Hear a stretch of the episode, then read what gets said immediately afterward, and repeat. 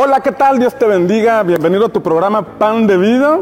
El día de hoy tenemos un tema que tiene que ver con la unción del sacerdote.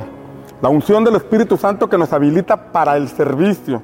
Y sabes que todos estamos llamados a servir al Señor, todos tenemos la oportunidad de hacerlo, porque la palabra nos dice que Cristo nos ha hecho reyes y sacerdotes para nuestro Dios. Así que presta atención al mensaje del día de hoy, que esperamos sea de edificación para tu vida. Y aprovecho para invitarte todos los domingos a las 11 de la mañana en el Centro de Convenciones de Tampico. Ven con tu familia y recibe bendición. Y recuerda, Dios está contigo. Tomando en cuenta lo que dice Lucas capítulo 4, versículo 18, que cuando Jesús llegó a la sinagoga, como era su costumbre, estaba en Nazaret, el lugar donde fue criado, y dice la escritura que fue a la sinagoga y tomó el rollo del libro el rollo del libro de Isaías que dice lo siguiente, el Espíritu del Señor está sobre mí por cuanto me ha ungido para. Ahí hacemos una pausa y hablábamos de la unción. Jesús dijo, fui ungido para. El Espíritu Santo está sobre mí y me ungió para. Ahí vemos dos puntos muy importantes. El Espíritu Santo viene sobre nosotros para ungirnos. Y esa unción tiene un propósito. Esa unción tiene un objetivo. La semana pasada que hablábamos de la unción, veíamos que hay tres tipos de unciones que vemos en el antiguo pacto. Y la primera unción es la unción del leproso. Y vimos algunas figuras acerca de la lepra. Y esta unción del leproso se hacía cuando alguien era libre de la lepra. Si alguien estaba con señales, son signos de que estaba leproso, venía con el sacerdote, lo metían en el proceso y si después de ese proceso aquel hombre ya daba evidencia de que no tenía lepra por la misericordia de Dios manifestara sobre él, entonces venían con el sacerdote y después del de el asunto donde vimos de las avecitas, las aves, había dos aves, una ave era libre y otra ave era sacrificada y esa es una figura de que Cristo murió por nosotros, la sangre de Cristo fue derramada para darnos vida a nosotros. ¿Alguien le da gracias al Señor por esto? Él murió en nuestro lugar. Veíamos también la figura del cordero, que un cordero fue sacrificado.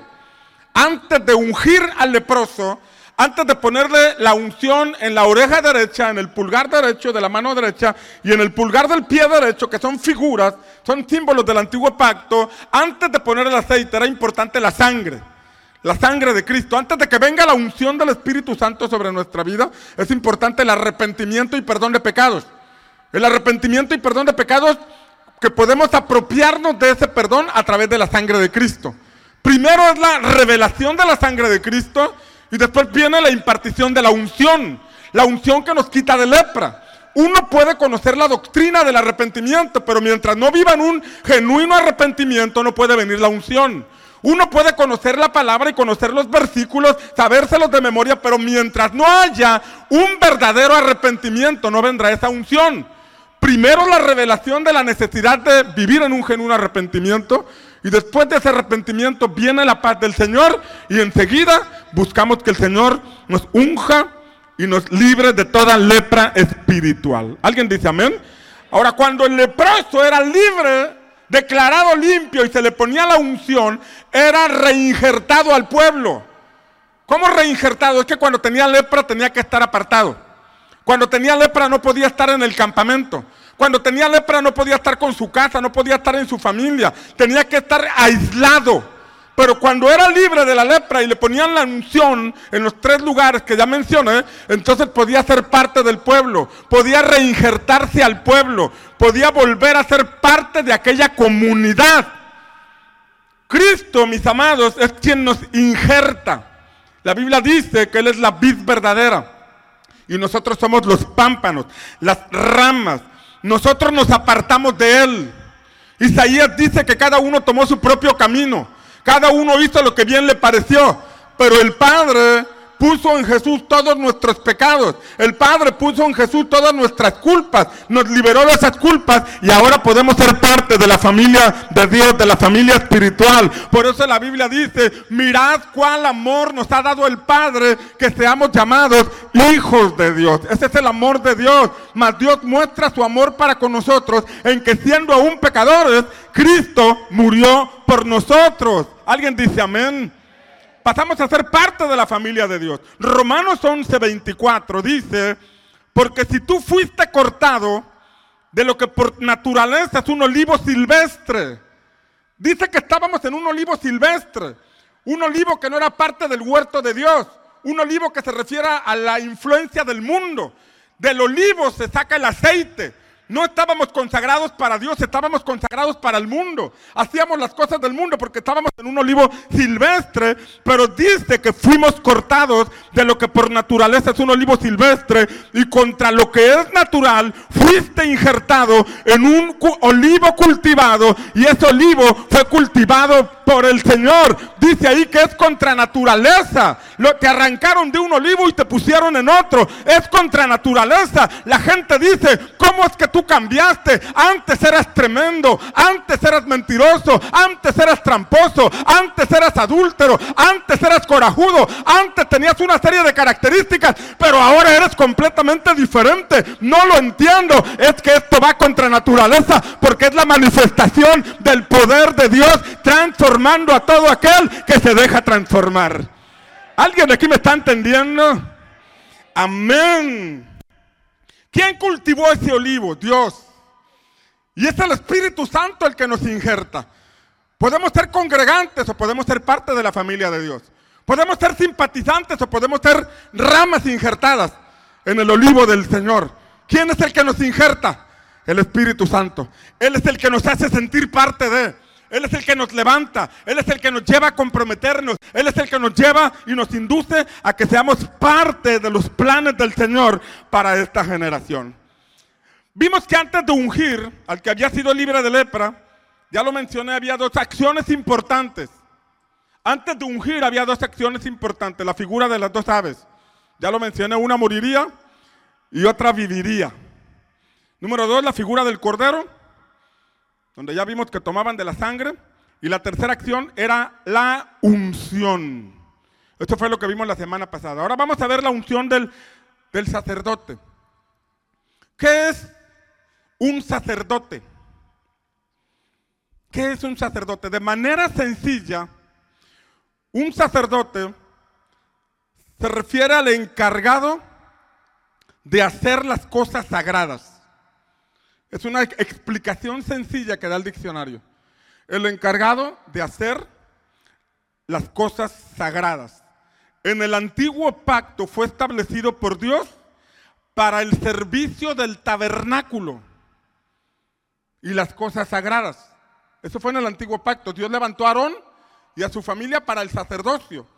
En este tiempo, cuando hablamos de sacerdote, luego, luego vemos una figura de una persona con sotana o una persona de cierta religión, o una persona este, que practica eh, tal o cual religión.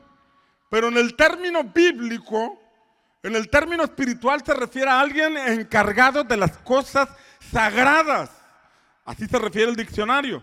Y en el antiguo pacto vemos por lo menos seis cosas de las que se encargaba el sacerdote. Número uno, para entrar al tabernáculo, primero había una fuente conocida como la fuente de bronce. Antes de entrar al tabernáculo, el sacerdote llegaba a la fuente de bronce y ahí se lavaba las manos y se lavaba los pies. Y sabes que dice la escritura que esa fuente de bronce fue hecho con los espejos de las mujeres. Porque en aquel tiempo los espejos no son como hoy, sino que los espejos eran de bronce o de algún metal donde ellas apenas se alcanzaban a mirar, se reflejaban tomaron esos espejos e hicieron la fuente de bronce. Y esto tiene un significado bien profundo. Porque antes de entrar al tabernáculo al servicio, antes de participar y ayudar a los que venían a ofrecer los sacrificios en el altar de bronce, el sacerdote tenía que lavarse las manos, tenía que lavarse los pies y mientras se lavaba las manos y los pies, él podía reflejarse en la fuente. habla de un examen personal que se hacía. Habla de una introspección, ¿cómo me encuentro? Voy a entrar a servir, voy a entrar a participar al tabernáculo, necesito entrar limpio, necesito entrar con las manos limpias, con los pies limpios, porque voy a entrar al servicio al Señor. Cuando alguien se dispone a servir, entiende que hay una responsabilidad. Cuando alguien se dispone a servir, sabe que no lo tiene que hacer ligeramente. Cuando alguien tiene temor de Dios, si tiene temor de Dios y sabe que está llamado a servir, va a hacerlo con limpieza. Va a hacer, va a buscar, va a presentarse delante del Señor y decirle, Señor, ayúdame, cometí este error, me enojé, ayúdame, Señor. Salió la grieta de carácter y le grité al vecino, pensé esto, perdóname.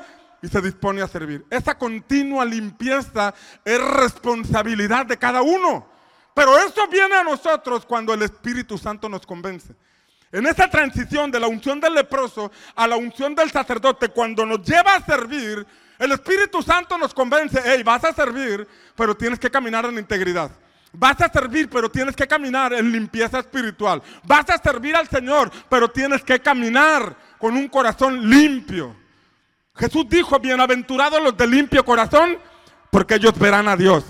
Y el de limpio corazón no es el que nunca se ensucia. El de limpio corazón no es el que nunca se enoja o el que nunca comete un error. El de limpio corazón es aquel que después de haberse enojado, después de haber cometido un error, se arrepiente y le pide perdón a Dios y le pide que lo limpie. La escritura dice que ese que se humilla encontrará la misericordia y el favor del Señor. ¿Alguien dice amén? Eso es lo que hacía un sacerdote. Número dos, el sacerdote estaba al servicio también del altar de bronce. El altar de bronce era un elemento que estaba a la puerta del tabernáculo. Y ahí venían las personas a ofrecer sus sacrificios a Dios para perdón de pecados, para libertad de culpa, para diversos, diversas ofrendas, diversos sacrificios venían a la puerta del tabernáculo y el sacerdote tenía que estar ahí participando ayudando a los que venían a ponerse a cuentas con Dios, ayudando a los que venían a ofrecer sus sacrificios a Dios. Pero para estar ahí él tenía que estar limpio de sus manos y limpio de sus pies. Y eso es una figura de la limpieza espiritual que debemos tener todos los que servimos al Señor. Número tres. El otro elemento o la otra cosa sagrada era el candelero. Y el candelero es símbolo de la palabra. Afuera del tabernáculo estaba la luz natural, pero adentro del tabernáculo había una lámpara, un candelero, y ese candelero alumbraba. Ese candelero alumbraba dentro del tabernáculo y el, sacerdote y los levitas se encargaban de ponerle aceite y mantener encendida la lámpara. El Salmo 119 dice, lámpara es a mis pies tu palabra y lumbrera a mi camino. El que se dispone a servir al Señor no tiene la Biblia olvidada. El que se dispone a servir al Señor no tiene la, Biblia empolvada, sino que sabe que la debe tener activa. Tiene que estar leyendo, tiene que estar aplicándola. Con ella tiene que alumbrar su camino. La persona que no participaba en el sacerdocio desarrollaba una vida con la luz natural, con la luz del sol viviendo un cristianismo natural, una vida natural. Pero aquel que se dispone a servir al Señor se mete al tabernáculo y vive no con la luz natural, sino con la luz que arroja la palabra del Señor, con la luz que alumbra nuestro camino. No tomamos decisiones de forma natural solamente, sino que venimos a buscar en Dios la sabiduría para tomar decisiones correctas y poder avanzar en nuestro camino. ¿Alguien dice amén? Esto implica que el sacerdote tenía que tener la lámpara encendida y el sacerdocio es símbolo del servicio. El servidor debe tener su lámpara encendida, la palabra encendida. Viene el domingo y escucha la palabra. Va al discipulado y escucha la palabra, pero de forma personal. Él activa la palabra, se mete a leer la palabra, no para debatir, no para pelear, sino para adquirir sabiduría, para que el Padre le hable a través de la escritura y entonces el Señor le revela en secreto esas cosas grandes y ocultas que él no conocía. ¿Alguien dice amén? Por eso el servicio nos lleva o nos conduce a cuidar estos elementos. El cuarto elemento era la mesa de la proposición. Y la mesa era un elemento que estaba dentro del tabernáculo. Y en la mesa se ponían los panes, algunos le llaman panes de la proposición. Otras versiones la traducen los panes de la presencia. ¿Por qué de la presencia? Porque era un pan que se ponía todos los días allí y estaba expuesto a la presencia de Dios. El sacerdote comía de esos panes, panes que estaban expuestos a la presencia de Dios. Cada día tenían que cambiar esos panes. Cada día tenían que poner pan delante de la presencia de Dios y era el pan que ellos consumían. Todo aquel que se dispone a servir al Señor cada día busca un rema para su vida, busca una palabra para su vida, busca revelación para su vida, porque ha entendido que no solo de pan natural vivirá el hombre, sino que vivirá de toda palabra que sale de la boca de Dios. Un servidor que busca cuidar estos elementos se mantendrá firme, se mantendrá avanzando, se mantendrá con la lámpara encendida, se mantendrá con su fe activa y nada lo detendrá en esta tierra. Vivirá como Jacob hasta el último día de su vida. Dice Hebreos capítulo 11 que Jacob el último día de su vida, apoyado en su bordón, bendijo a sus nietos y adoró al Señor con el último aliento de su vida. La forma en que usted y yo podemos permanecer firmes en la fe todos los días de nuestra vida es disponiéndonos para servir a nuestro Señor. ¿Alguien lo cree? Y para eso el Espíritu Santo nos llama. Porque es un llamado. Eso lo vamos a ver la otra semana. Pero es un llamado. Porque Dios no nos obliga a servirle. Nos invita a servirle. Número 5. Otra cosa sagrada era el altar de oro. Estamos hablando de que el sacerdote se encarga de las cosas sagradas. Y esas figuras del antiguo pacto son figuras que nos muestran este tiempo elementos que debemos cuidar en nuestra vida. El número 5 era el altar de oro.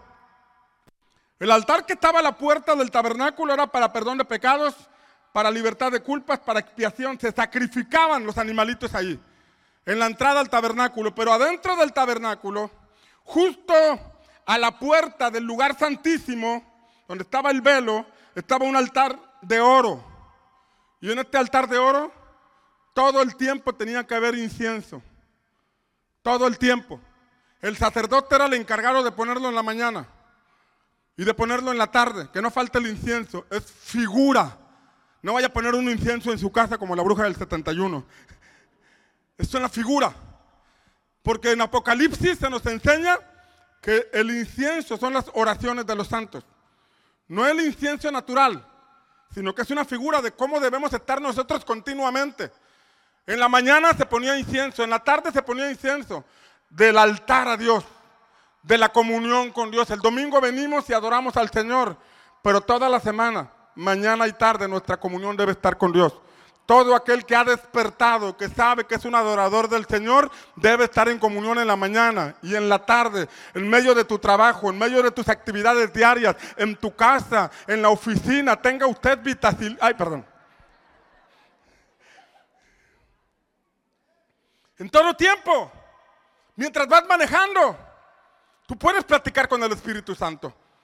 Mientras estás trabajando, Tú puedes estar platicando con el Espíritu Santo. A mi pastor le decían que estaba loco porque se salía a pescar y pasaban otros compañeros en lancha y lo saludaban, pero lo veían platicando, aventaba el anzuelo y estaba platicando y lo veían platicar solo y llegaban las personas a la orilla le decían al hermano de él, le decían, oye, tu hermano está loco, ¿verdad? Porque está platicando solo allá en la barca, está platicando solo. Pero él decía, bueno, la gente no entendía que yo estaba en comunión con el Espíritu Santo. El 31 de diciembre lo andaban buscando en la familia, no lo encontraban porque ya iban a darse los abrazos y lo encontraron con su smoking bien arregladito en la sala de su casa, en una mesa con una silla vacía, recibiendo el año, dijo él, con el Espíritu Santo, porque tengo comunión con él. No lo puedo tocar, no lo puedo ver, pero sé que está conmigo. Y todo aquel que entiende esto, guarda su comunión con el Señor. Diariamente, ese es parte de los elementos sagrados que vemos en el antiguo pacto. El altar de oro y número 6, el arca del pacto. Era otro elemento sagrado. Y en el arca del pacto, dice la escritura, era una, ahorita la van a mostrar por allí, era una especie de caja de madera que tenía arriba dos querubines y adentro de la, de la caja de madera del arca estaba un recipiente con tres elementos. Tres elementos. Eh, estaba una copia de la ley, estaba un poco de maná y estaba la vara de Aarón. Y dice la palabra que encima de esa arca, entre los querubines, se manifestaba la gloria de Dios. Eh, eh, esa es una figura porque en el cielo, en, en lo espiritual, hay querubines que son los encargados de guardar la gloria de Dios, la presencia de Dios. Pero ese arca nos muestra una figura de que un sacerdote debe cuidar no solamente su comunión con Dios, sino la gloria del Señor. Ser portador de su presencia. Ese lugar santísimo puede ilustrar nuestro corazón, donde debe estar la copia de la ley, la palabra del Señor. En mi corazón he guardado tus dichos para no pecar contra ti. El elemento del maná es un elemento que nos ilustra la fe y la confianza en Dios. Porque el pueblo de Israel mientras iba por el desierto, vio la provisión del Señor. Mientras iba por el desierto, vio la fidelidad de Dios. El alimento no les faltó. Y en todo su camino, en todo su recorrido y por generaciones, ellos deberían tener presente, Dios fue bueno. No solamente nos sacó de la esclavitud, sino que en los peores momentos de nuestra vida, cuando no había nada, el cielo se abrió, el maná llegó, el alimento llegó. Ellos nunca deberían olvidar este elemento para que en los momentos difíciles pudieran saber que el Dios que los había librado en el desierto podía volverlos a librar. Y si Dios los prosperaba en abundancia, no deberían olvidarse que cuando estaban en el desierto, la fidelidad del Señor estuvo presente sobre sus vidas.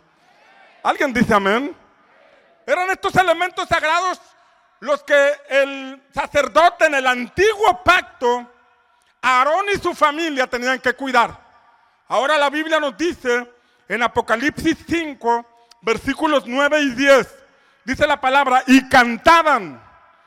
Después que el, apóstol Juan vio una multitud de, de vestidos de ropas blancas allá adorando al Señor, dice, y cantaban un cántico nuevo, diciendo, digno eres de tomar el libro y de abrir sus sellos, porque tú fuiste inmolado, se refiere a Jesús, y con tu sangre compraste para Dios a gente de toda tribu, de toda lengua, de todo pueblo y de toda nación. Ahí está México, ahí está Tamaulipas, ahí está Tampico, ahí está Madero, ahí está Altamira, Pueblo Viejo, ahí está cada habitante de este mundo. La Biblia dice que Cristo pagó por todos ellos.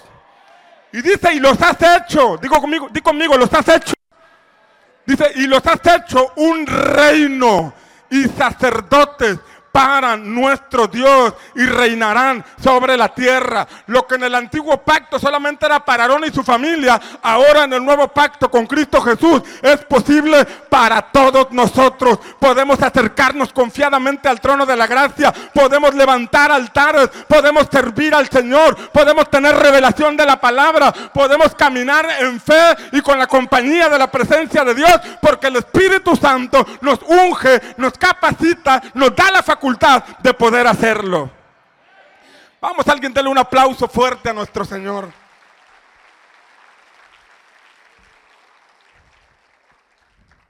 Entonces, tomando en cuenta la figura del antiguo pacto, que es el sacerdote, déjame ilustrarlo en este tiempo como un servidor de Dios. La unción del leproso es una y la unción del sacerdote es la que el Señor nos da para poder servirle. Es el despertar que ocurre en nosotros para poder servirle. Usted puede ver en la iglesia que hay personas que sirven a Dios, muchos de ellos trabajadores, amas de casa, hombres de negocios, personas que tienen su propio oficio, algunos que son, tienen su propia empresa, sin importar dónde trabajan, dónde laboran, se disponen a servir. ¿Por qué pasa eso? ¿Usted cree que ellos no tienen problemas? ¿Usted cree que ellos no tienen dificultades? ¿Pero por qué sirven? Hace rato mientras estábamos aquí podía ver algunas personas danzando con todas sus fuerzas y cada domingo los veo danzando con todas sus fuerzas y de pronto uno se entera que tienen alguna necesidad y estamos orando por esas necesidades, pero en medio de sus necesidades siguen adorando y cantando al Señor, celebrando al Señor. ¿Qué los mantiene así? ¿Serán muy fuertes? ¿Serán muy capaces? ¿O habrá algo que habrán recibido que los facilita o los faculta para hacer este tipo de cosas? Sin duda, es la unción del Espíritu Santo que nos da las fuerzas, nos da las capacidades y nos da el poder realizar, el alabar, el servir y adorar a nuestro Señor. Entonces la figura del sacerdote puede ilustrar a un servidor de Dios que debe cuidar estas cosas sagradas, guardar su vida espiritual, autolimpieza, autolimpieza. Cada uno tiene que aprender a ir al, al altar de bronce y decirle al Señor, Señor, este día hice coraje, este día me enojé, ayúdame. Señor, estos pensamientos me están atrapando, límpiame, ayúdame. Esa es responsabilidad de cada uno de nosotros. Nosotros podemos orar por usted, enseñar la palabra, poner los fundamentos de la escritura a través de las escuelas, pero cada uno es responsable de lavar sus manos, de presentarte delante del Señor para adquirir o recibir esa limpieza. La figura del altar de bronce, el ponernos a cuentas con Dios. La Biblia dice que no hay justo ni a un uno. Así dice la palabra, no hay justo ni a un uno. Esta carne tiene la tendencia a caer en pecado. A lo mejor ya no somos los mismos de antes, pero a veces fácilmente caemos en juicio contra otro. A veces fácilmente criticamos a alguien. A veces fácilmente murmuramos de alguien. Y eso también es algo que mancha el corazón, mancha nuestro espíritu. Y es ahí donde uno tiene que ir al altar de bronce y decirle, Señor, perdóname. Soy una persona criticona, soy una persona que juzga a los demás, tengo la tendencia a estar señalando los errores. Perdóname porque no soy nadie para juzgar a los demás. Eso es una responsabilidad de cada uno. Cada uno tiene que aprender a tener la lámpara encendida. La palabra del Señor. Estar leyendo las escrituras. Acabamos de terminar una dinámica donde leímos la, la escritura durante un tiempo, un capítulo diario para no meterlos bajo mucha presión, pero un capítulo diario terminamos de leer la escritura porque como pastor tengo que estar leyendo la palabra, pero los discípulos y los que están sirviendo también deben leer la palabra, porque si no hay palabra, no hay lectura de la palabra, nos estamos enfriando y ni cuenta nos damos. Cada uno de nosotros debe buscar ese rema diario la mesa de la proposición, donde el pan se servía diariamente y ese pan diariamente se exponía a la presencia de Dios y de eso se alimentaban. Cada uno debe buscar ese rema de parte de Dios. Ese rema es la voluntad de Dios revelada a nuestra vida. Es una palabra específica para mí o para ti. Como iglesia tenemos una visión por una palabra que Dios nos ha dado. Y la visión es... Y la visión es transformar nuestra comunidad, eso solamente Dios lo puede hacer. Pero hay un rema para cada uno. Hay una palabra para cada uno, porque cada uno de nosotros somos hijos de Dios. Y Dios puede hablarle, como Padre puede revelarle su voluntad para su vida. El altar de oro, la comunión. Aquí adoramos, cantamos, celebramos, escuchamos la palabra, pero allá afuera diariamente nuestra comunión con Dios. Es importante el altar de oro y cuidar estos elementos del arca de pacto, la presencia de Dios en nuestra vida, guardarla, cuidarla, atesorarla para poder permanecer firmes, firmes en la fe. Cuando nos disponemos a servir al Señor, Lucas 4, 18 y 19 nos muestra por lo menos seis cosas. Diga conmigo, seis cosas Hoy solamente le voy a mostrar una, pero nos muestra seis cosas que provoca la unción. Jesús dijo, el Espíritu del Señor está sobre mí por cuanto me ha ungido para dar buenas nuevas. La unción me habilita para dar buenas nuevas, dar buenas noticias, las buenas noticias del Evangelio. La unción me hace hablar de Jesús. La unción del Espíritu Santo me hace compartir mi testimonio. La unción del Espíritu Santo provoca que yo no me quede callado.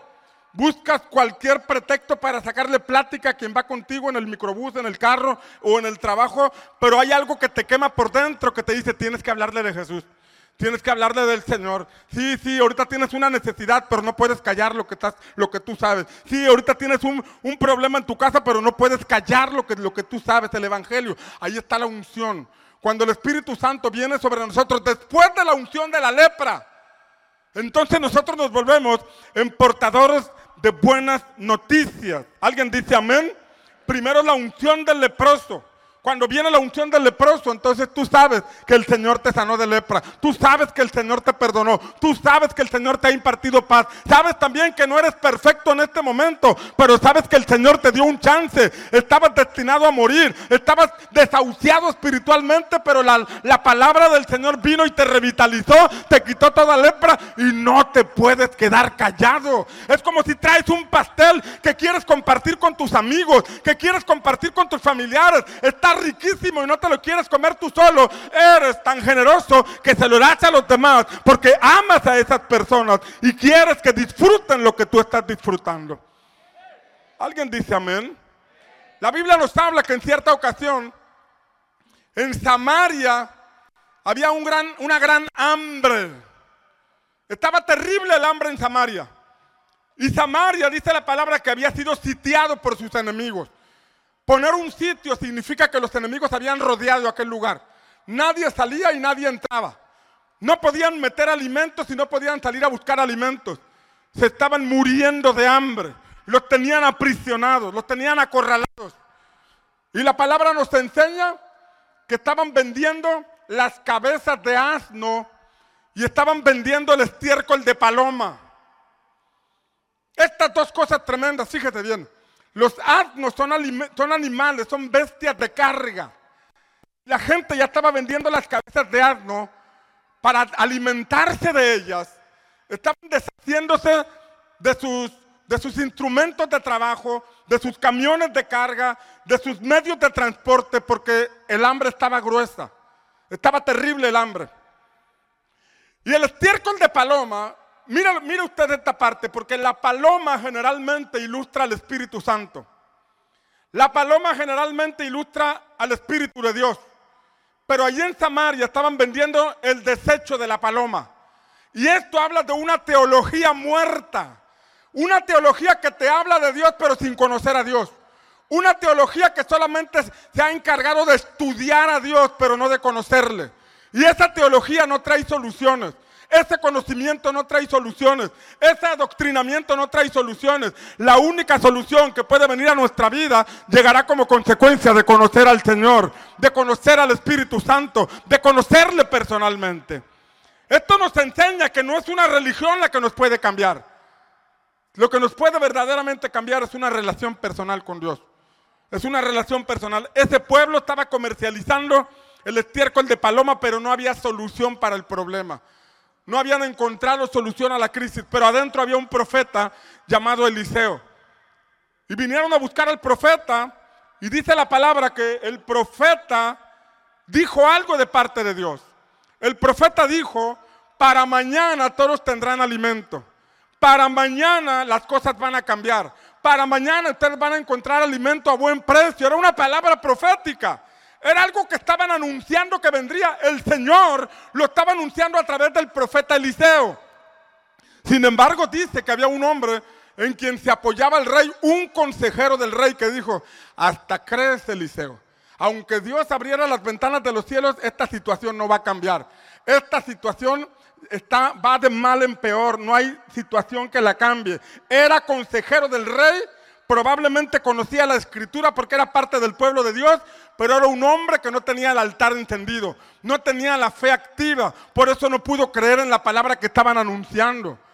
Y dice la palabra que al siguiente día, escucha, al siguiente día, resulta que los enemigos que estaban rodeando aquel lugar, estaban rodeando a, a Samaria, la palabra nos dice que escucharon acerca de un rumor de un rumor que venían unos ejércitos contra ellos y se levantaron y empezaron a pelear entre ellos y salieron huyendo. Escuche esta parte.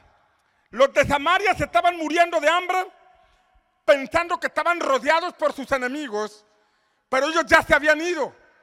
Ellos ya no estaban ahí presentes, habían huido porque el Señor los hizo huir, pero adentro no lo sabían. Adentro se estaban muriendo de hambre adentro la estaban pasando muy mal. Y dice la escritura que a la puerta había dos leprosos. Diga conmigo, dos leprosos. A la puerta de Samaria había dos leprosos y dijeron, ¿qué hacemos? El hambre está gruesa. Si nos vamos para adentro, ahí están peor que nosotros, no tienen que comer. Pero si nos vamos con los, con los enemigos, pues probablemente nos van a matar.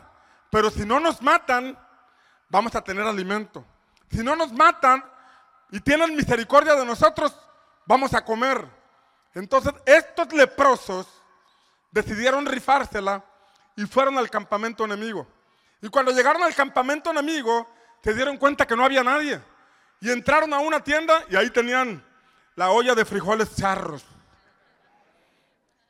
Con jamón de pavo, con salchicha de pavo, con jamón serrano, con tocino. Vieron el guacamole hecho ahí por un ladito con quesito y chicharrón de ribeye. Vieron una salsa habanera por un lado y las quesadillas con el queso derritiéndose así como sacando la lengua. Y empezaron a alimentarse. Y empezaron a agarrar vestidos y empezaron, cuando de pronto dijeron, ¿no está bien lo que estamos haciendo? Mira que nosotros papeando muy bien, mientras allá se están muriendo de hambre.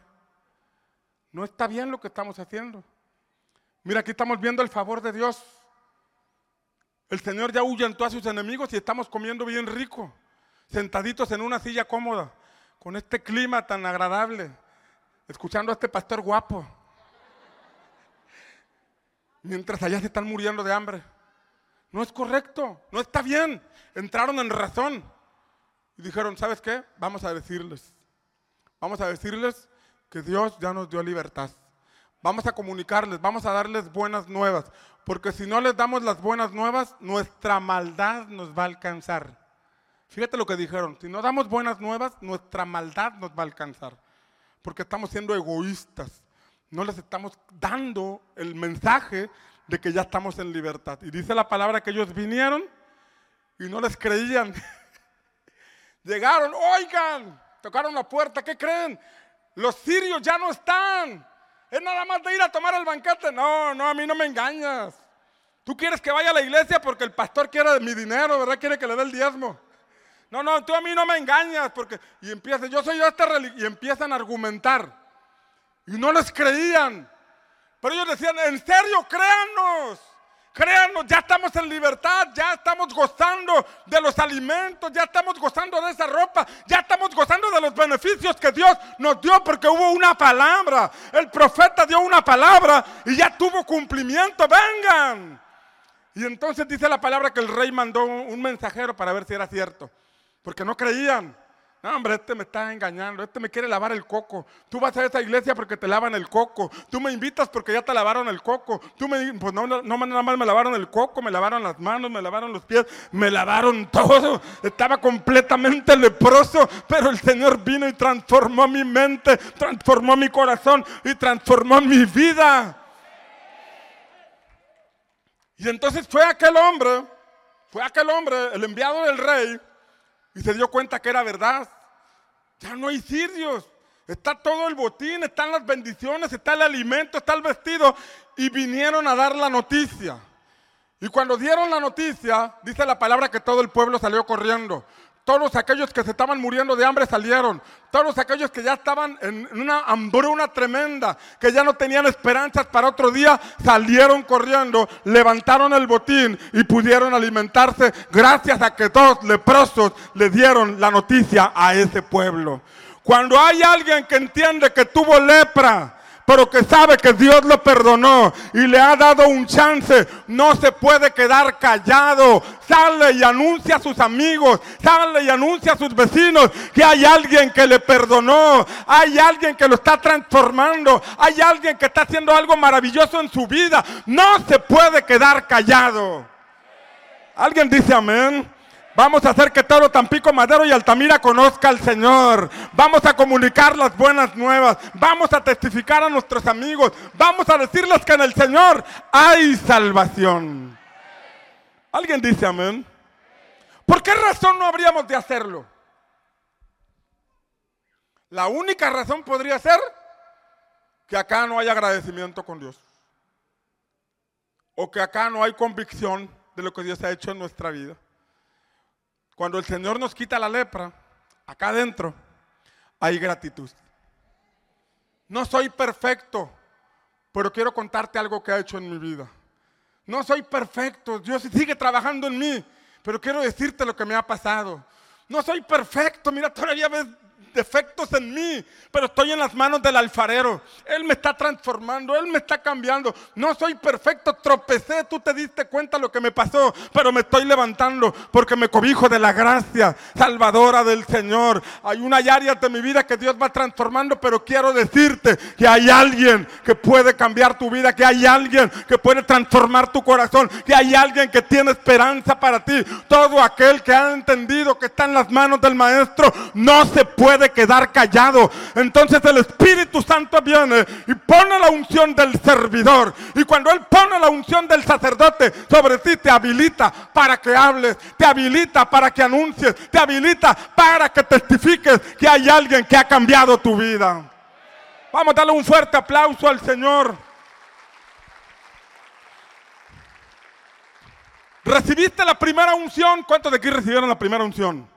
La del leproso. Si usted ya recibió la unción del leproso, levante su mano y diga gracias Espíritu Santo, porque me has limpiado de mis pecados. Levante su mano y diga gracias Espíritu Santo, porque me has revelado el amor del Padre a través de Jesús. Diga otra vez gracias Espíritu Santo, porque estando hundido en mis pecados, con lazos de amor, me atrajiste a ti y ahora soy nueva criatura. Diga conmigo, gracias Espíritu Santo, porque me estás despertando al servicio. Yo quiero ser un portador de buenas nuevas. Yo quiero anunciar a mis amigos, a mis conocidos, a mis familiares que hay esperanza en Cristo Jesús. Yo quiero ser, dígalo fuerte, yo quiero ser un portador de buenas nuevas. Yo quiero ser un comunicador del Evangelio de mi Señor Jesucristo. Vamos, ponte de pie en esta hora. Ponte de pie.